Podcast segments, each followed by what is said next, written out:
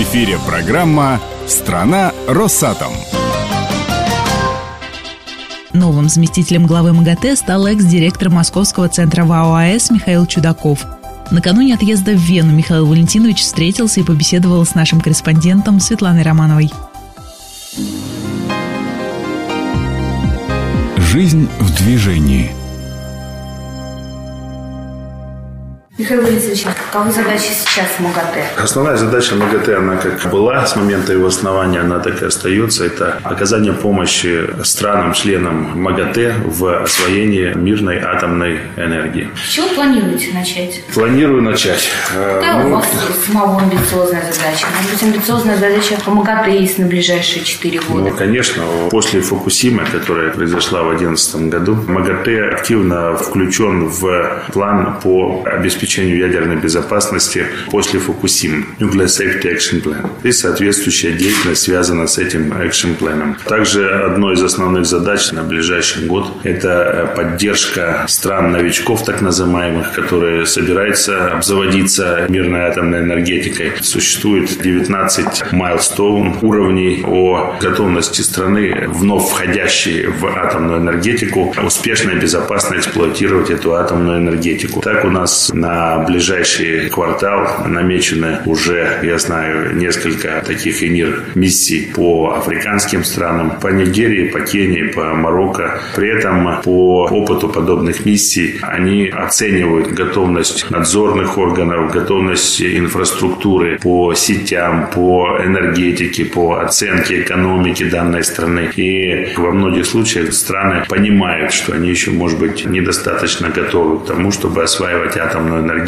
изначально им нужно построить соответствующую инфраструктуру. И мы помогаем построить такую инфраструктуру и, по крайней мере, обеспечить видение руководством данной страны на ту систему, которая должна существовать прежде чем серьезно заниматься атомной энергетикой. И, соответственно, Департамент атомной энергии, он обеспечивает поддержку странам, которые уже ведут эксплуатацию. Также мы активно занимаемся вопросами замкнутого ядерного цикла, вопросами отработавшего бывшего ядерного топлива, вопросами исследовательских реакторов, ну и многими другими вопросами, которые предписаны за Департаментом атомной энергии. Михаил Валентинович, ну поделитесь секретом, как вам удалось так вырасти в карьерном плане. Начинали с инженера Калининской атомной станции, да, были руководителем Билибинской атомной станции. Мне по жизни всегда везло на хороших руководителей и на хороший подчиненный персонал. Но при этом, естественно, всегда было внутреннее желание двигаться по карьерной лестнице, осваивать данную профессию атомщика, энергетика, что я, собственно, и делал. И всегда встречал, соответственно, поддержку. Вот главное достижение можете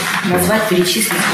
По Билибинской станции главное достижение – это продление ресурсов всех четырех энергоблоков, которое было обеспечено в период моей деятельности на Билибинской атомной станции. Калининская атомная станция. Все были молодые после институтов и продвигались по карьерной лестнице с удовольствием удовольствием работали при строительстве блоков. Конечно, этот период мне запомнился, поскольку мы не вылезали из блоков. В зиму пускали первый блок, потом второй блок. Мы, молодые специалисты, курировали пуск этих блоков, участвовали в всех горячих обкатках, в гидроиспытаниях. Поскольку времени оставалось мало, например, от одного испытания до другого, сливали воду в парогенераторах и устраняли появлявшиеся дефекты и готовились к новым испытаниям, что зачастую даже приходилось с нарушением, сейчас бы это уже, э, тогда это было нарушением техники безопасности, но был некий романтизм, что мы при открытых люках парогенератора ночевали, спали там пару часов на теплой решетке внутри парогенератора, чтобы металл был теплый, а вокруг была зима и было прохладно, и домой не было смысла ехать, поскольку это было всего пару часов перерыва или три часа перерыва до следующих испытаний.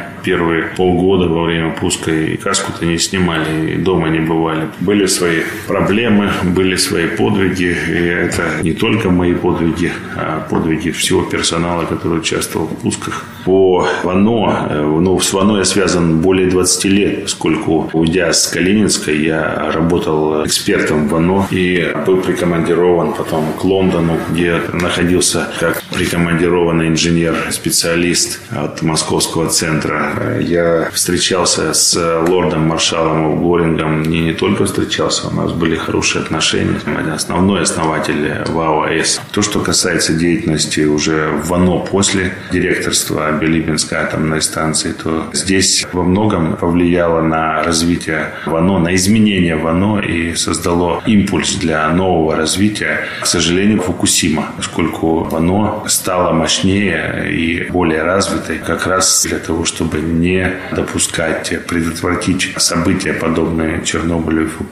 Вы совет бы дали перспективным молодым специалистам, которые продвигаются по карьерной лестнице? Работать, работать и работать. И специалиста, который любит свое дело, осваивает профессию, прилагает максимальные усилия, его всегда заметят и продвинут по карьерной лестнице. Он не останется незамеченным. А как вам вообще не страшновато начинать новую деятельность? Я постоянно начинаю свою новую деятельность где-то. И, всякий раз, да? Всякий раз, да. И поэтому все равно нельзя на одной деятельности замыкаться на всю жизнь.